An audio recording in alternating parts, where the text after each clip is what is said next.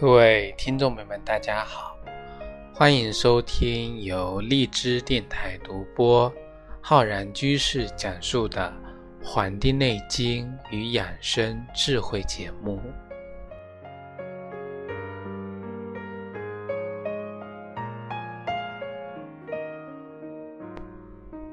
秋冬呢，是我们特别适合一个进补的时期。当然了，进补啊。也要因人而异，根据每个人自己的身体体质，选择这个进补的这个食材或者养生的一些方法。那么在进补养生中啊，我们很多人会用到人参，用到参作为原料。那么我刚才讲的人参啊，只是这个参里面的一小部分。这个参里面呢。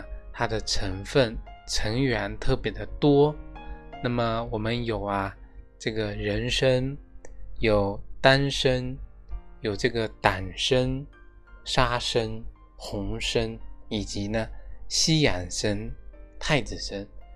那么这么多不同类型的啊，世间万物造化者所孕育的这个物种。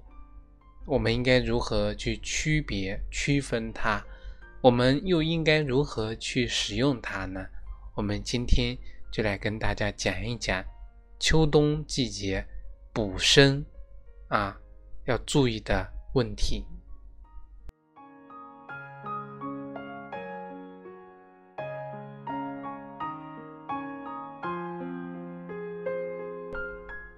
那么刚才讲到的第一个是人参。其实我们一讲到人参啊，就要想到人参呢是大补元气的啊。那么它主要的就是什么补虚？补虚啊，第一参就是我们的人参。人参呢，它这个能够起到大补元气、凝神益智、生津止渴啊、抗衰老的这么一个效果，是我们非常名贵的一个。滋补药物，治疗一些有的人啊生病、大病、久病、失血、脱液过多造成的元气的一种虚脱、神疲、脉微。那么，对一些心气衰弱的人呢，比如说会表现出有失眠啊、多梦啊、惊悸呀、这个健忘啊。啊，体虚多汗啊，有这些表现的人呢，啊，都是有效果的。这是对于适合使用的人啊。那么有的像有些人本身他是补虚嘛，有的人啊正气不虚，那么存在着实热的呀，他就不适合用这味药了啊，不适合用这味药了。另外呢，我们有些这个比较年轻的这个儿童。年轻人健康的这个也不适合呢服用人参跟人参之类的一些这个啊补品，因为呢防止呢就是有些儿童啊会造成这个早熟，不利于健康的这个正常发育。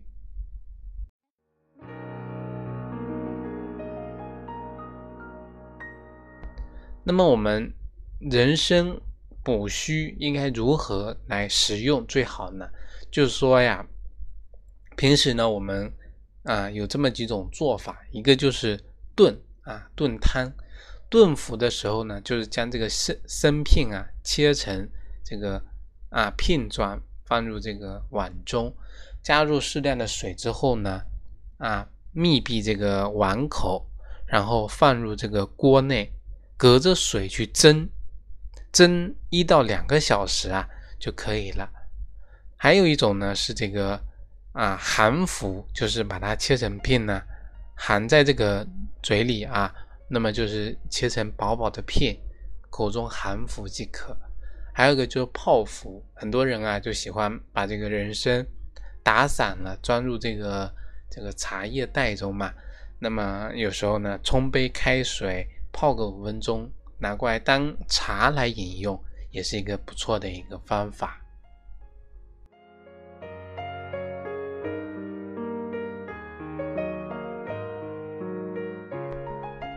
第二类呢是我们的这个丹参。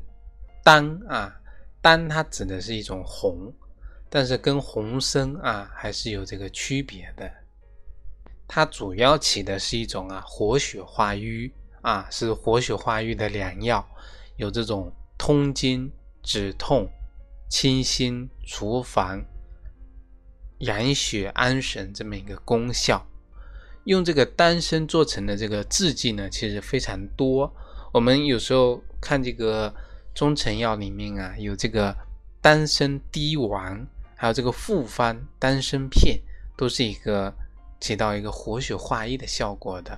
我们有的人拿这个丹参来泡酒，用到这个丹参片，还要呢用到这个西红花这些配药，用这个白酒啊，将丹参啊。西红花这些呢，密封浸泡半个月啊，用这个半个月之后呢，那么每天呢倒出来一些喝啊，但是呢不要喝太多，控制次数跟饮用的量。有的这个女性朋友呢，她们可以在这个日常的生活中呢，啊泡这个丹参益母茶，就取这个适当的丹参片。然后呢，用这个益母草加热水冲泡，可以反复的去冲泡，但是呢，不要过夜去饮用这些茶品或者是这些药物的这个汤剂。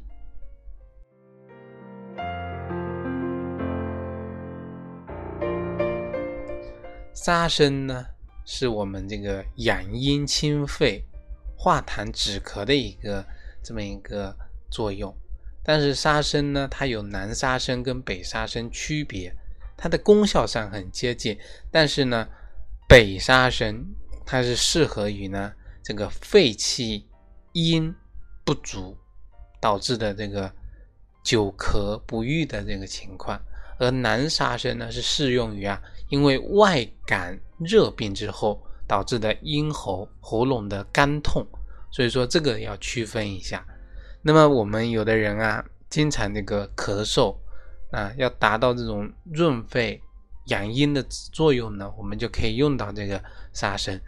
那么取这个沙参呢，五十克，再加玉竹、莲子、百合各二十五克，再加一个鸡蛋，把它呢熬成汤来喝。这个汤呢是取这个中药呢，玉竹、莲子、百合，它都是。滋阴啊，润肺，都是一个养阴健脾和胃的一个药，所以说它能够起到呢滋阴、清热、润肺止咳这样的一个功效。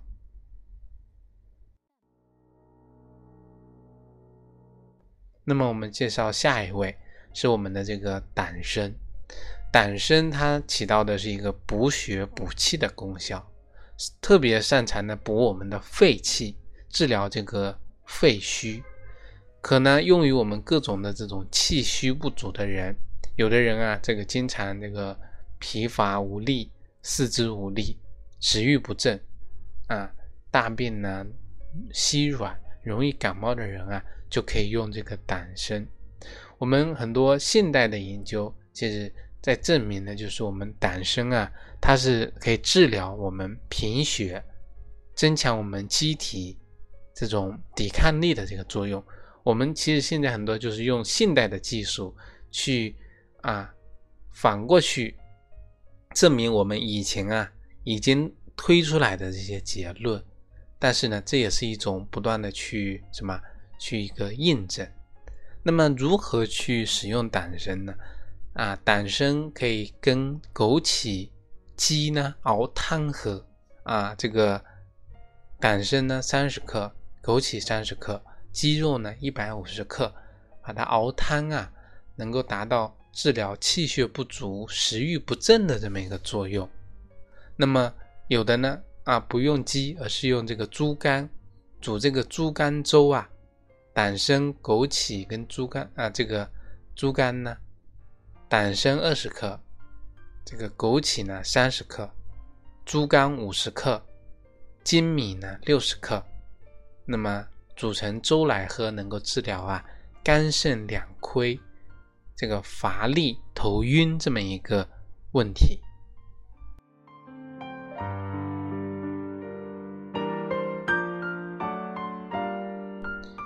红参呢，它是一个就是补益阳气，特别适合呢这个阳虚的人来使用。我们有的人把这个新鲜的人参啊上锅去蒸透了，颜色呢由白变红，质地呢角质这个变化之后呢，它就成为我们的红参。所以说，由于经过了这个煮的这种炮制的方法。除了它具有补元气的作用之外呢，还能够这个达到生津安神。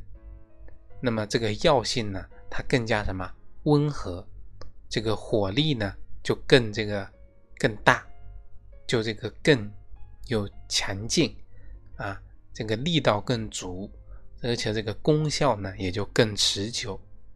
那么这个补阳气、养气血的作用。就非常的突出了。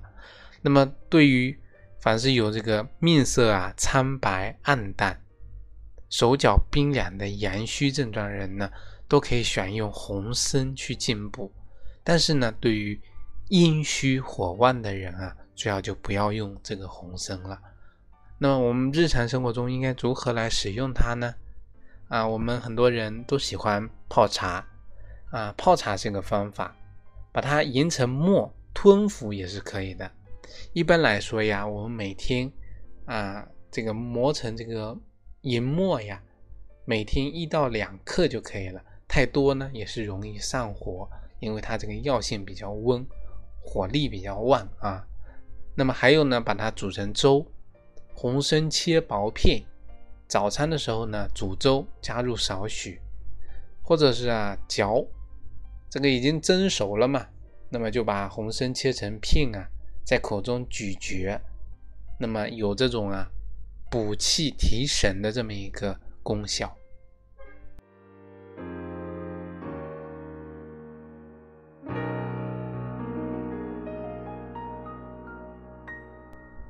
那么我们接下来来介绍一下我们的西洋参。西养生，那最大的这个优点呢，是这个补气养阴，能够呢滋养我们的五脏，但是呢却没有这种温燥。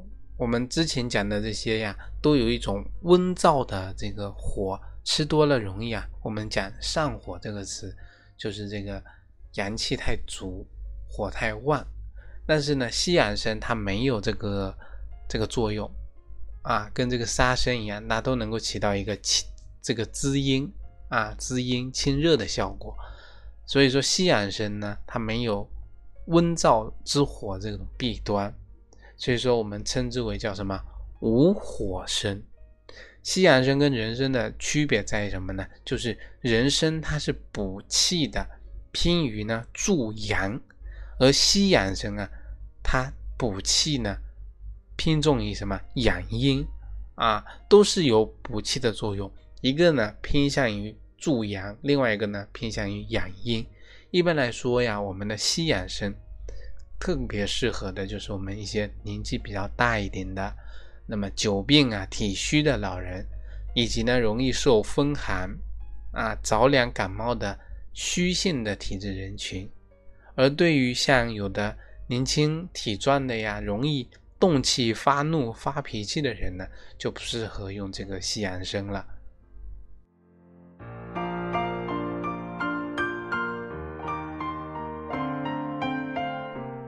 对于西洋参来说呀，如何来使用它？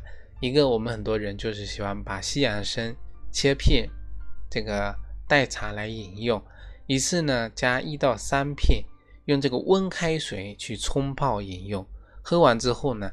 再将这个饮片呢，啊，把这个泡过的西洋参啊给吃了。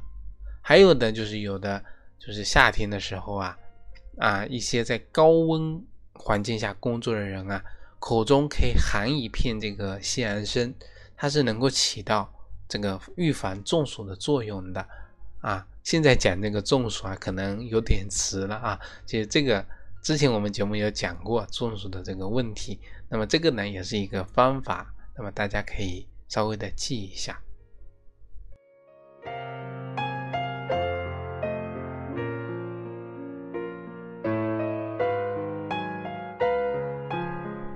那么还有一个呢，是我们的太子参。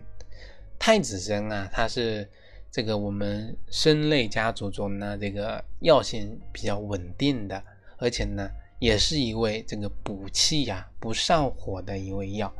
太子参它主要的这个功效就是能够补气健脾、生津润肺。对于一些就是表现出这个脾虚体倦。食欲不振，病后呢虚弱，气阴不足，自汗、口渴，还有这个啊肺燥，那么有一种干咳的这种情况的人啊，都是可以用这个太子参的。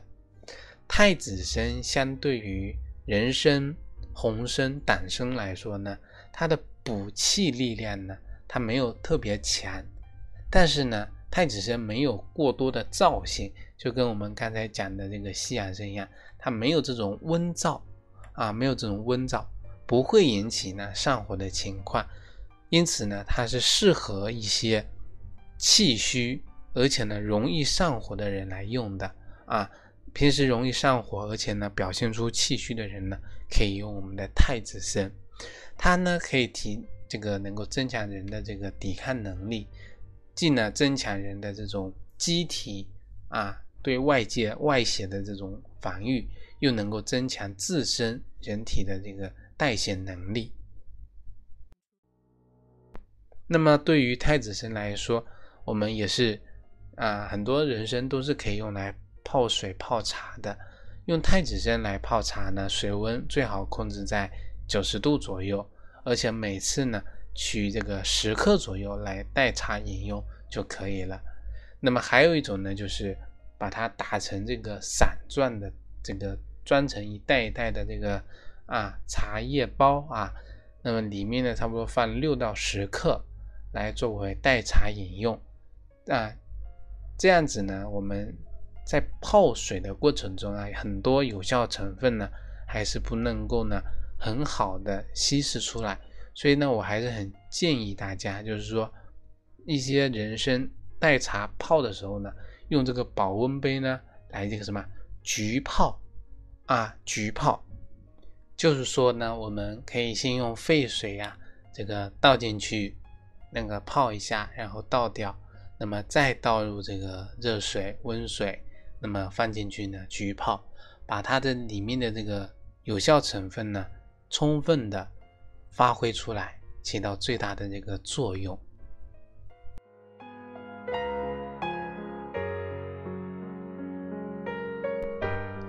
今天呢，就跟各位听众朋友分享了我们参类家族中啊不同人参它们的功效、作用跟区别，以及如何来使用它们。那么，如果大家对这些问题呢，还有不懂的地方，可以在我们的节目下方留言啊，我到时候呢会回复给大家。如果大家想学习更多的中医知识的话，可以关注我们《黄帝内经与养生智慧》的微信公众号、养生交流群，以及我们的新浪微博《黄帝内经与养生智慧》节目。如果想学习我们中医基础理论知识的话呢，可以在我们网易云课堂开播的两节课，一个叫中医基础理论，还有一门呢叫中医诊断学的课程，也欢迎大家前来学习。咱们下期再会。